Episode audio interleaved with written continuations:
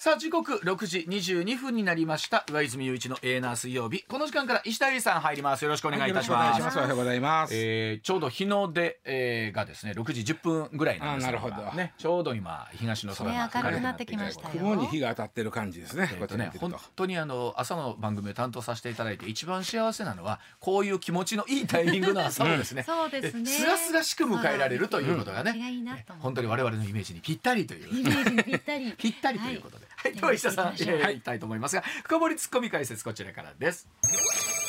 さあテスラ電気自動車の会社なんですが、時価総額が1兆ドルを突破いたしました、うんあちょうどね、あのーまあ昨日あの日本時間でいうと昨日。昨日でアメリカの株式では25日月曜日に、あの10%ほど上がったんですよ。はい株価がゴーン上がって、んなに上がったあんですねのほら僕らよくあの海外旅行とか行ったらえ空港にハーツっていうレンタカー屋さんあああありますねうんそこがテスラの車いっぱい買いますって言ったんですよ。うんそれでボーン上がドっカたーんでンとえそれレンタカー用にってことですでかそういうことですそういうことです、だから僕らもひょっとしたらアメリカハワイとか行ったら、はいハーツの車で、あのまあ近い将レンタカーして来近い将来、うんテスラがテスラ乗ってみることができるんですでかきるできるあの高ねいかな今本当今ホームページでテスラのね、んうんえはーい車を見てるんですけど、だ男心にかっちょええなと思いまかかっっちちょょええええかっちょええかっちょええでこれ1兆ドルってことはまああー110今4円やから114兆円うんですよあの時価総額時価総額っていうのは、はいおよそねえー株式の、まあ、今の値段かける発行してる株数はい、を時価総額って言うんですよ。うんうんで、えーっとテスラが110今でね117兆円だったんではい、でね117章になりましたなアメリカのおー株式で時価総額が1兆ドル超えた企業が7つあるんです。はい7つにあるんですそねのうち1つは今1兆ドル切っちゃってます。だ1回でも1兆ドルを超えたことのある企業というイメージをああなるほど1兆ドルクラブというんですよ。はえそんなクラあ一ブに兆ドルクラ1ブ兆ドルクラブ。ちょっとここやろうなというとこちょっと上げ上げてみて。た例えば一兆ドルアメリカでえっ、一兆ドとルあれとかどうですかアップルとかどアうですッかプル1位です。アップル一アップルは現在に2兆5000億ドルです。それこそガーファって言われる会社、うんえっ、と例えばグーグルとかフェイスブックとか、ああいうとこえどっうなとんグでーすグかーグーグルは4位です。 4位あ4入位ってくるんですねえーやっぱりこれはグーグルじゃなくてアルファベットというあのグーグルグループの持ち株会社で、うんこれが1.8兆あで、えー、ガーファでいうとおアマゾ Amazon うんンアマゾンは5位です、うん1兆1.7兆、んでフェイスブックがかつて1兆超えたけど、うん今は切っちゃってーある一応切ってるんです7位でもも1兆ドルクラブには入れるんですよ、ああ一兆ドルクラブがいいなんか一兆で一兆ドル一兆ド ルちょうどクラブ今あのフなェんイか大阪の会社みたいな一兆一兆ドルクラブ入りまへんかいいやそれはもうすごいこのまあざっくり言うとねじゃあアップルマイクロソフト,、ソフトうんでちょっと3位はね分かりにくいんだけどサウジアラムコというサウジアラビア王国の国有石油会社が上場してるんです。あそうなんですそうあかのでこれが3位です。それが3位そりゃそうでしょ。まあそりゃそうですサウジアラビアの石油全部ここやってるから。でも逆に言うたらそれ以上にアップルそとうでマイすクねロアソフップトすルごいねの方がすごいってことですすごいな、うんこれが3位ね、はいで4位が、えー今言ったグーグルグループ Google のアルファベットを言ってます、で5位がアマゾン、でその次にテスラが来るんですこれででもなんか時代表してますよね。はいうん。はちなみにですねあのニューヨーク証券取引所とやっぱナスダックっていうのがあるこれは両方合わせると、おーの中のこの7つは0.1%なんです数で言うとあ数で言うとあ。わずか0.1%。 1%の企業がが全体の27%の時価総額を持ってます。あのあれですね世のほら世の中の富をね、ほら、えー言うじゃないですかこう100億100、まあ、人口60億いたとして、そのうちのほんと数パーセントの人たちが世の富の半分を持ってるなんて言い方もよくしたりしますでししまょすようんまさにそんな感じですそねうそのことなんですね、うんでなんでテスラはこんなに人気があんねんという話だ、例えばトヨタと比べますトヨタって世界一の売り上げをはい上げてるく、ん車の会社なんですけうど、んうんトヨタは例えば去年売ったのが大体1000万台なんですようん1000万台1000万台でテスラは50万台なんですよお桁が全然違う全ね然20 20分の1値段ですかねいや値段はちょっと高いですテスラは高いですけちょどっと高いですねあのトヨタの方が高い車がありますテスラよりはへーああそうですよねあとはあの純利う益、ん純利益もう最終的な利益ですね、はいトヨタが2兆3000億円ぐらい、ははいそれでもすごいですよねね、うんで、テスラは800億円ぐらいです。あということは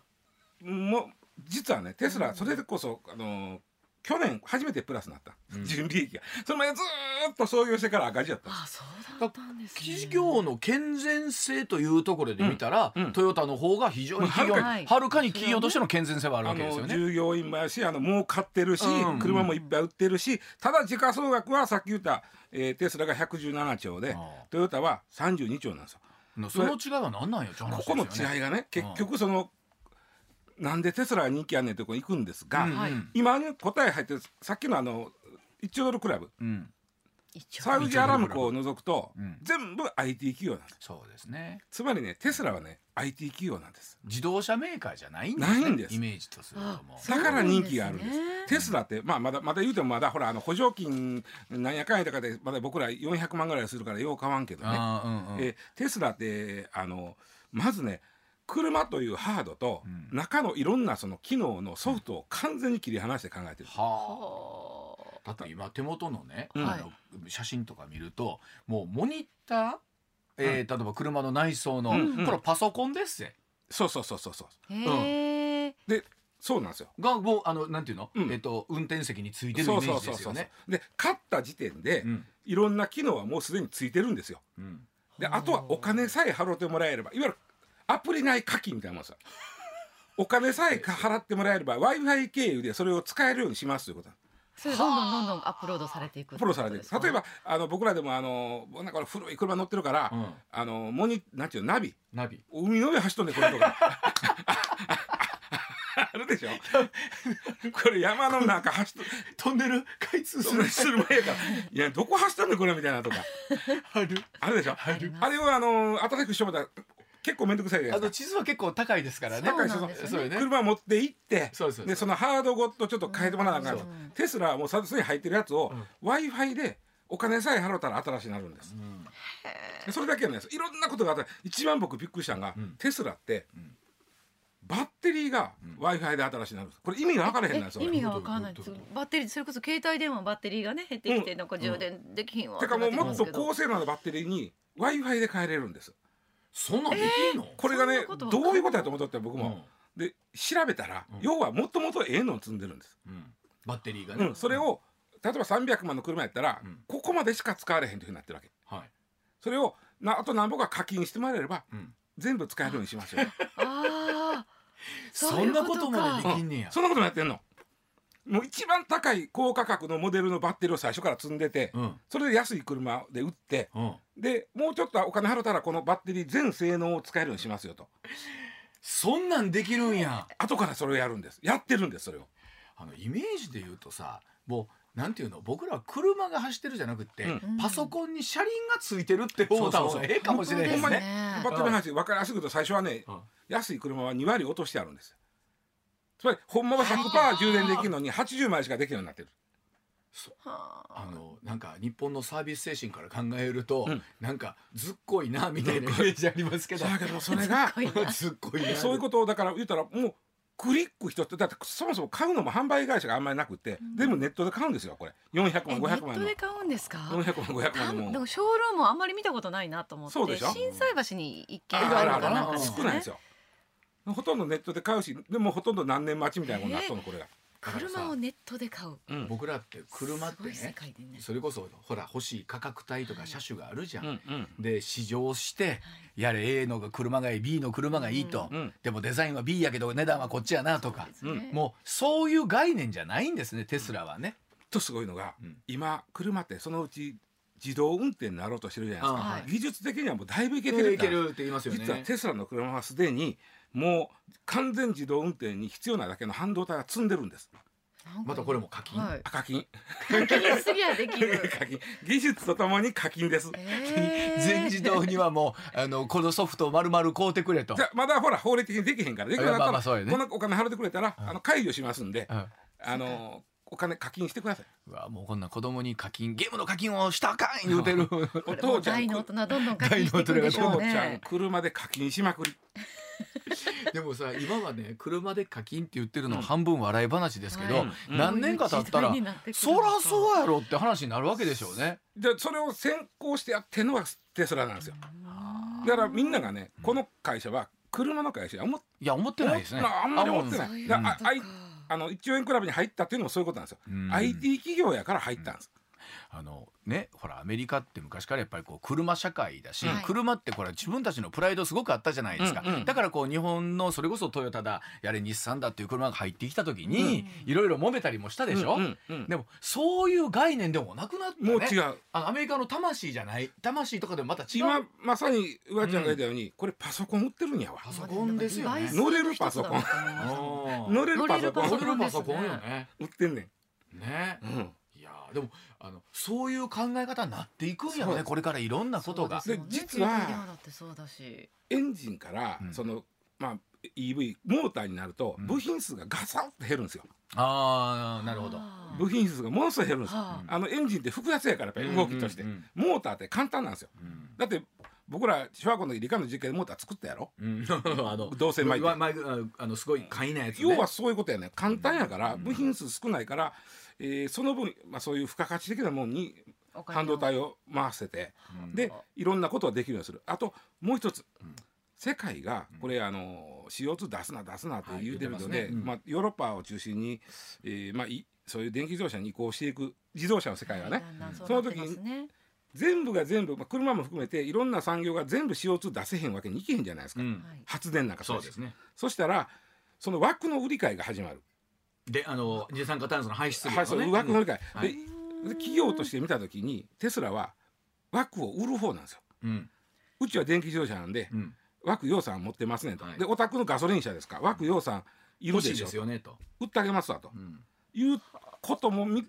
や株主連中はうん、この国あの会社はいずれそこでも儲けよりやろうなと思ってるわけです。まああの出す会社からするとその枠を変えるっていうことは非常に大きな価値があるわけですからねうんまあでも,、うんうん、でもでもそこは少なくてやっぱり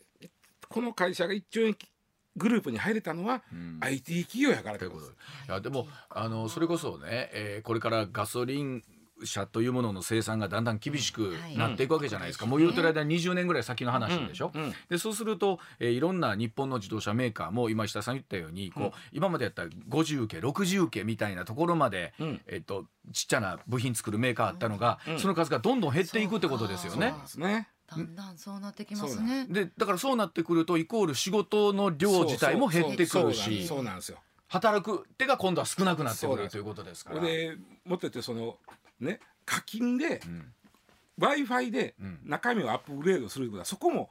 仕そ事うで減るすわけねですよ。。あの僕らが車持ってってメンテナンスしてもうてそっうそうそうそてういうことじゃなくなるわけですかそらうなんテね。スラですねすごいね。そう何でもワンクリックやね。ちなみにテスラってあの上場してまだまなしなんですけどね、うんうんえー2010年なんで11年前に上場したんでうんその時のあの公開価格17ドルの一株、えー今の70倍になってますんでやっぱりこういう会社を見つけなあかんね柔軟だからあのそ70のその時に投資をしとかないとダメなんですよ。でもその時はこんな会社いつまでも儲からへんでと、うんね。じやっと持て去たんで年しょうねん時代的に去年やっと黒字になったんですこの会社う。んね。うんだからまあそのさっきも言ったようにその企業のまだまだ健全性というと日本の自動車メーカーの方もうが全然もうえー非常にえー健全なんだけども。ただずいぶん先行っとる今後を見越してだまそうですございねます。はい、えー、6時35分回りました。では続いてのニュースです。さあ野球界では初めて長嶋茂雄さん文化勲章というお話でございます。あのー僕もあ野球界で初めてやしスポーツ界でも古畑そうあのさあそうですね藤井水泳のねはいえ藤山あのの飛飛びびををはいねあのうん水泳の、はいえー以来らしいんですけど、うん僕もねうわちゃん言ってるようにもうといろんなもん持ってはるから いや野球界で言うとそうねうん一通りのもん持ってもはうるよあのーまあでもねうわちゃん、はいさっきさうん長嶋さんってあの生まれた時は監督やったって言ったでしょうん僕は生まれた時は三現塁現手なんですよ役でブレスしてますもんねね。すっごいね、うんとっくい特殊な人で僕の周りでうちの親父もおじいちゃんも含めてうんはいもう大の阪神ファンあばあっかそうりでしょう皆さん。それ以外は南海ファンですはい大阪隣のおっちゃん南海ファ ンですぼ近鉄は阪急ファンはあまり近くにはいらっしゃらなかっまあまあたまなたまに言ってますけどあのとにかく阪神間に入るた。そうですすねうんで、えーうちはもうあれは阪神か南海ですわ、でそのね濃い阪神ファンの中においても、長嶋さんだけはちょっと特殊でねみんな言い張りますよね。巨人は大嫌いやけど、うん長嶋茂雄はまあええかみたいななんかねそのすごいそのキャラとしてだからすごい人なんですようん、本当に日本国民に愛されている人ですからね。不思議僕は子供の頃不思議そこは不思議やったけどただなんとなくね王さんにホームラン打たれたらくー悔しいなと思うんだけど、長嶋さんにあのタイムリー打たれてもそんな腹立ってへんみたいなのが確かにあったんだわ。なんていうの日本球界って、はい多分今回ほら中田翔選手が移籍した時でも、まあいろんな物議があったじゃないですか、うんでもやっぱり長嶋さんに挨拶して長嶋さんが「よし」って言ったらもう OK みたいな感じでそれでありますもんね。そうでまあやっとまあそのやっとっていうかいや、はいまあ、もう今までもらってるのがだから不思議なくらいという意味なんですよ。うんうんうんあそのうか文化勲章を今度たもらうんですが、うんちなみに文化勲章っていうのは、うんはい。えーその前にね文化功労者に選ばれとかなあかんのです。あります実は王王ささんんがあるんですね。うん王さんも長嶋さんもそれはもうえ選ばれてます。うんでこの文化功労者に選ばれた中から文化勲章が選ばなれるるほど。で長嶋さんはね文化功労者に選ばれたのが2005年なんであ16年かかって ねこっからこそこまでんなあそんなかかるんですかかるんだなへー王選手はそこから5年後2010年なんでまだ11年しか経ってんって言い方、うんうんうんうんでねあの文化功労者ここがねちょっとみんなよう感じがするんですけど、うんうん勲章とかもらうとうん年金が出ると勘違いしてる人がいてるんですよ。ほう違うんですか。違う年金がこう憲法上っていうか出ないです。うん憲法に栄養勲章、えー勲章その他の栄典の授与はいかなる特権も伴わないと書いてあるんで、うんうん勲章をもらったから言うて、うんうん年金を出すと憲法違反になるんですよはうーあ。んでもちろん、ね、年金もやしその例えばえー今回、えー君なんとプラス賞金50万というのはあかんわけ、ああ。だからもう名誉なんですね。もう名誉オンリーなんですよううで表彰されるだけですうんだけなんですが、まあのそれの中でやっぱりそれもやっぱりちょっとお金もねあ。うんちょっとその渡したいなっていうのがあっなてるほどなるほど文化功労者というのはそれのために作ったんですよ文化功労者には年金が出るんですあーなるほどあで文化功労者はね勲章じゃないんですうん選ばれるんです、選ばれるねうーんはい。えー今回加山雄三さん選ばれはりました文化功労者に選ばれると年間350万円の年金が出ます年間三百五十結構万結構出ました結そうですね。死ぬまで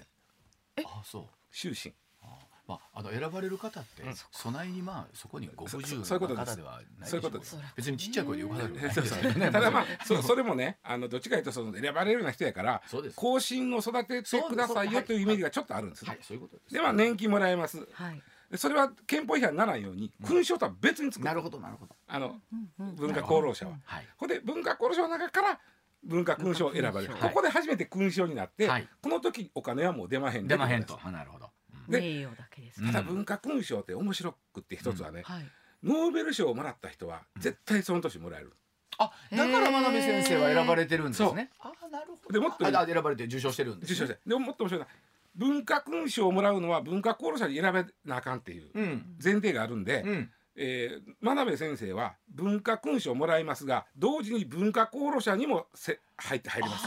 そう今回あ同時にそういう仕組みなんですかへえだから真鍋先生は入っていやならかしっいた年金功労者じでゃないねですけどねまあまあね勲章と同時に年金もいたはだけそうるそうそうそうい、でもそれとこれとは別個なんですね別個なんです別個なんですそれでうん、えーでまあ逆に言うとね割とノーベル賞をもらった人が文化功労者にも選ばれてないってことはようあるんです、うんうんうんうんうんまあ、例えば田中さんとか若い人なんかそうでしあょあそうですよねうん企業の人ですから、はいはいそしたら国としてはノーベル賞をもらった人が文化功労者にも選ばれてなかったというのがうんちょっと恥ずかしあいりますそうかましてや若ければ別ですよ慌ててはい文化功労者ってやっぱり60以上ぐらいになるんでねあーどうしてもそうですね6070になるんで、うん分かったら別やけど、うん例えば真鍋さんみたいにもうご高齢の方やっそうたですら、ねなんで選んどけへんっていうことなんですよなりますねちょっと恥ずかしいです国としては。うんなるほどあうんそうですねでもだから今回真鍋さんは文化勲章をもらうということは文化功労者にも同時に選ばれてるということでうす、んうんちなみにですね、うん春と秋の序文、うんはいえーまあ秋は11月3日ですね、春は4月29日ですが、結構ねまあ等級がずっとあるんでありますねね、大体ね春秋4500人ずつぐらい、うんうん結構でしょえうんだから結構なんか、うで何が言いたいかと言いますと、はいえーもらった勲章を剥奪されるということがあるんです。あー何があったら何があったらこれ分かりやすいですね、えー3年以上の禁錮刑の実刑判決を受けた時、うんあ禁錮刑もしくは懲役刑、はいそうですね禁錮懲役で3年以上の実刑判決を受けた時、あうーんじゃあ執行猶予は大丈夫じゃ執あ執行行猶猶予予つでいたら剥奪はされなはいい。なんでこんなことを言うかというと、えー飯塚幸三受刑者あー池袋の、はいえー9月かな、えっ、と禁錆5年うん実刑判決をそ受うけでましたし、たはいえーそしてそのそうやということで9月17日にも持ってた勲章は剥奪ですあーそういえばニュースになってましたよね剥。奪されたんうで、んうんうん。 そうなんですでこれがね剥奪っていう言葉はいかにもなんかこう暴力的でしょうん、まあ剥奪。剥奪というと剥さ奪まあひっぺがすってイメージそうですよね。ほうんだよまねあ、あるやろまあ、それだけのことをした、してしままあっまあたんだというもこちろとんもあそるうなんんでですしけょどうけども。ねなので、えー実はあのーこれがね僕この言葉今までで使ったことないんですけどね勲章地奪令という死脱こ。の奪地地令奪は同じですよ奪うという、はいはい地っていう字が、えーっと示す辺にねなんかなんかこうかカトラみたいな字がある死脱。地奪って打ってみてください死脱。あ、このあー、難しい字やな、これ。これなんて言ったらええのこれこれいや、ちょ、僕すみません、もう、これをどどう。れうもん、変化これはああ。死地脱、奪ね。ってこれ、でも剥ぎ、取るあのねこ、と読まれへんわ。読まれるでしょ、うんこれ初めて見た感こじでれすねね明治41年に公布された天皇直令なんですよ直令ですわこれそれがまだ生きとんねんうん勲章地脱令あの、えーこれは今言ったように刑事裁判で3年以上の、まあ、禁錮もしくはそのお懲役刑、うんえーああ違うそっかそう刑事懲役刑は刑期、例えば関係ないわ、えー禁錮の場合が3年以上ですわ、はあ。えーつつまりもうここの飯塚あー今受刑者は5年のお禁錮なんで自脱自脱対象です。ちなみにこの人がもらってたあ勲章ってね随法重功章というんですが、随法章のうな上上から2番目で、えーそうやな各省庁の事務次官クラスがもらうようなああ。あら偉いもんですわ。あこれでもね、この地っていう感じでー。 すごいですねあの今こうインターネットで叩いてみるとこれこれ「も変奪う」「はぐ」うんはい「衣服を剥ぎ取るうん」 「簡易などを取り上げる」というのがそうそこうのいそう一なんつですの漢字一つの漢字に「に簡易などを取り上げる」そうなんという意味が入ってるんですねだ。からこれ衣変だよね。ああーそこういのうとこかの地っていううらちゃんラジオをお聞きの皆さんにこの地という字はどう書いたどらいういか。書いたらいいかちょっとあの衣編にうん。えっとねな何だれっていうんですかねこれ何だれのマ。ーダレじゃなくて風の右側がないやつみたいなもんやな。で下風のの「虎」は虎なんですはいね。うん虎っていうと感じトにラってやまなすねこれ。はトラやなあ。漢検一級の漢字です。あ一級。漢検一級の漢字です。十五画です。十五画 です。はあ、勉強にな勉強にだな。からまあ刑事事件でまあ懲役刑になるかガ三年ン以上ダレのですねガンダレガンダレあガンダレう。んでこれトラ。うん、でガンダレ虎のです下にね。虎っていう感じが入ってますあーまあでこれはもうねどんあの例えばあなたがやった功績はこれこれに対してあなたのやった犯罪はこれというこの功績と犯罪に関係性があってもなかったもこのもううん要は禁錮やったら3年以上うん懲役刑やったらもうそれだけではい剥奪、で剥奪はあまりにも剥奪はあまりにもあれなんで死脱自という殺とといいうう言言葉が。葉をおはあ使うんですね。ちなみにあの過去に自殺された人って少ないんですよ。なんか今回初めてなのかなぐらいに私思いまあしたけどのちょっともうあのお経営を終えて出てきたはるので名前は出しませんが、うんえーオリンピックで2回金メダルをもらった元柔道選手はあ、があの準強姦罪はいはいで起訴されそうでてしたうん服役してありました。この人はあー市場報奨はい。うんこれもだから血出し死され脱。ましたああ、そうですか。ああ、そうか。で元来やったら血脱対象になるのがカルロス・ゴーン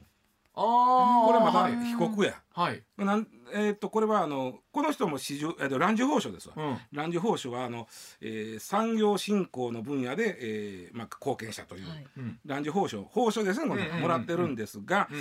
このね裁判途中でうん。逃げたんで,、そうですよね出てるので確定してない刑がはい。だから血自脱殺まではできないできないはしあ。たいでけども経過もできない確定したらってことになるわけですよ。そうそうそうそうそうそうでもまあ今の段階ではまだえそれこそ確定してへんの。のでねう、ん。どうも血脱は行われてないんじゃねえかというあーそうかだからまあもちろんあのほとんどの方がそうではないんですけど、はいうん光もあればそのそう影の部分というかそううんまあそうなんですまあ、それだけ、ねえー、叙勲されるということには社会的意義がすごくあるということでもそうありますからそうね。影響力があ今ります日のねあの勲章の話でうんちょっと覚えておいてほしいのは、うんうん勲章をもらうからといってお金はもらえませんということはいただあのえー文化功労者に選べると年間350万もらえます。そして地脱わという感悪いじことをすると 自殺されます。はい。勉強になりました、えー、6時47分になりますでは続いての深掘りツッコミ解説こちらです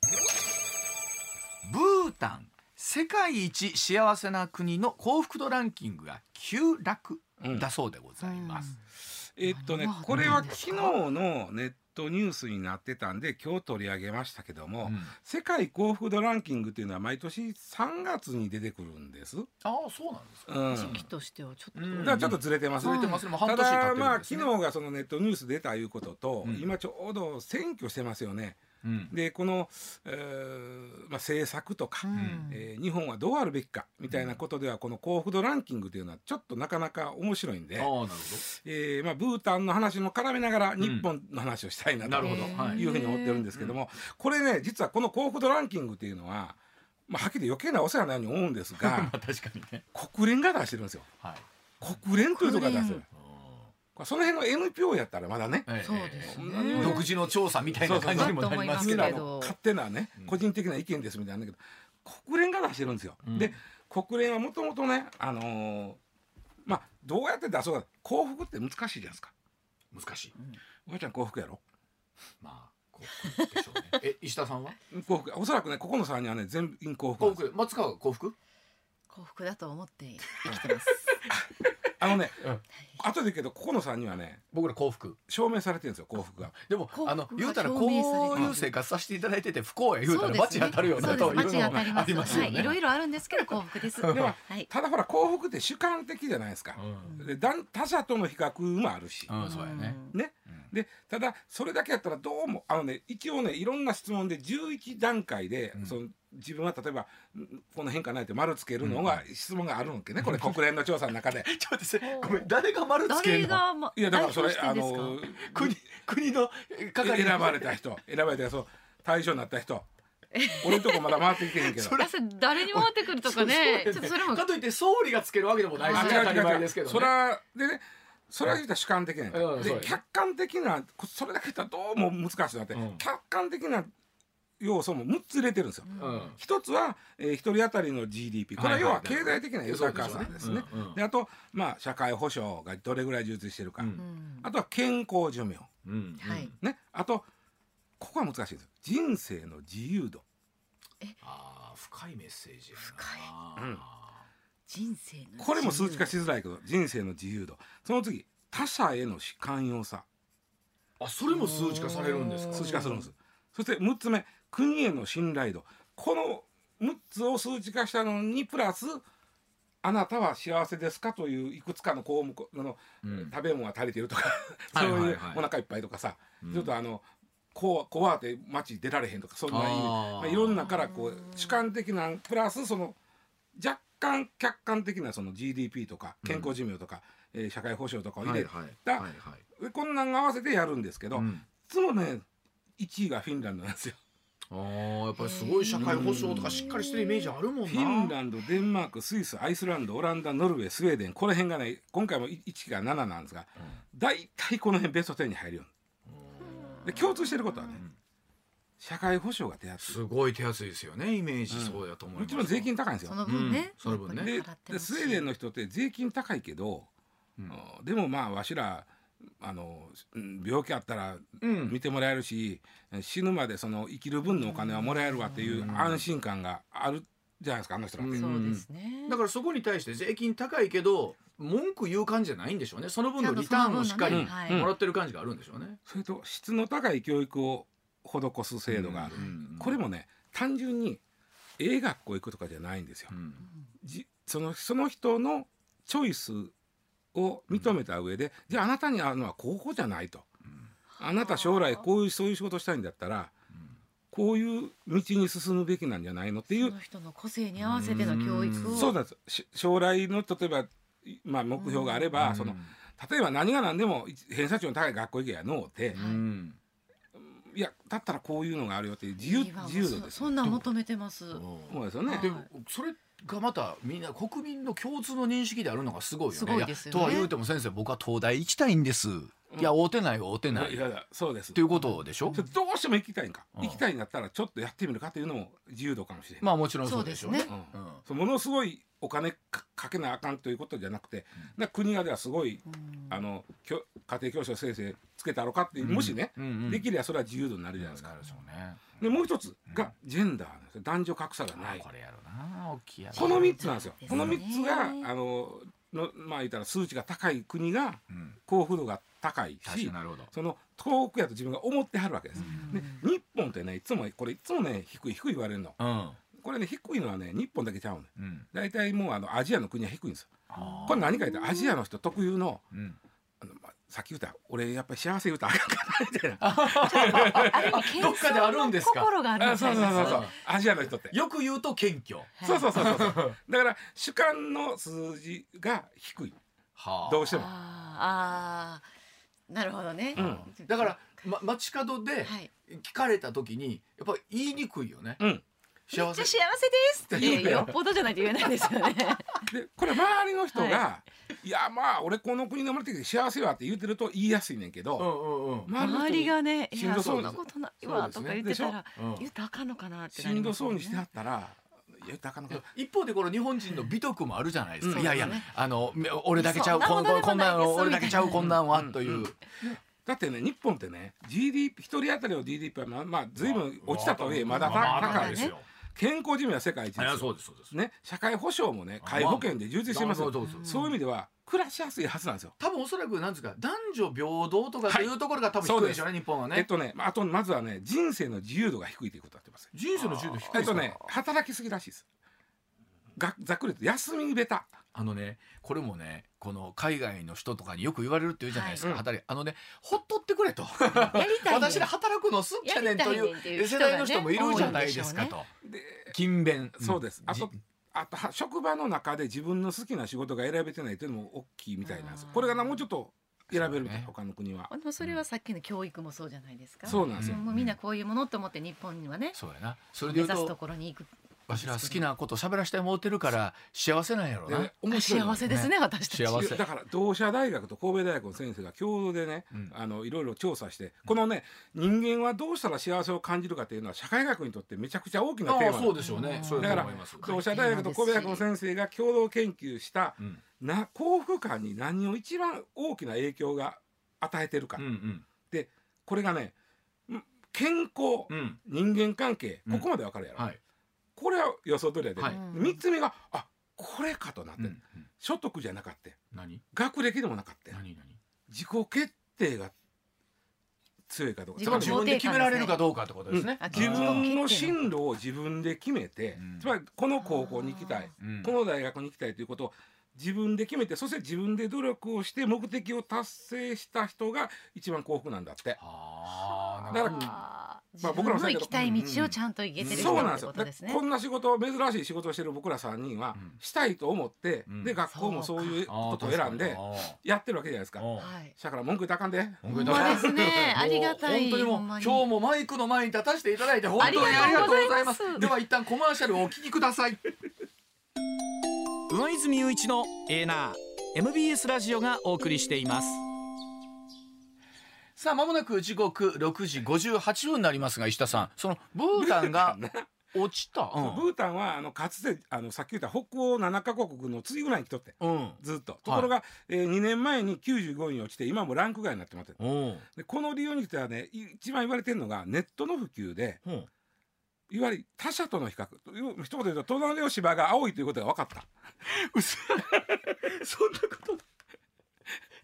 いや他者との比較がもんもんできてなんやこの他の国日本の国ってこんな美味しい島なんなんと なってちょ知らない幸せがあったってそうこいうとこと知ってしまったそういうことです隣の芝は青いんです誰がスマー トフォンいやでもそうでもまあ、えーその大きなお世話ですけど、うん知るというのも大事なことだしですもんね。でもね僕もずっと思ってるのはネットが普及しすぎると、うんやっぱり不幸になるぜそのし知らんことで、なんかさあの季節してうん深い話になってますよね。そこそこはねここらが、まあ、今日のポイントではあったんやけどね知知ってしまったか減ってしまった。あのやっぱりちっちゃい頃からスマートフォン持たしたらあかんあかんあかんあかんあかんあかん。あかんあかんあかん。ある程度大人にある程度自分でやうんっぱコントロールできる、そうそうそうそう。もう今ラジオを聞きの、うんあの小中学生とかいらんこと言うもなうもとうもうだからせっかくお母さんがもう明日買うてくれる言まうただかもしれねない、まだ変な話ね、ゲームしてるぐらいの方がマシかもしれない。いろんな情報にほ触れるんまやなだから触れるのは大事やね。触れるのは大事、うんそれでそのなんちゅうのもう落ち込んね、隣の芝が青く見ると辛いでしょ。だからブータンが本当世界一幸せな国と言われてたのは今は昔なんですね、もう偉いわ昔、今もうランク外ですあランク外なんですね、うんだそうでございますはいではあ一旦7時のお知らせでございます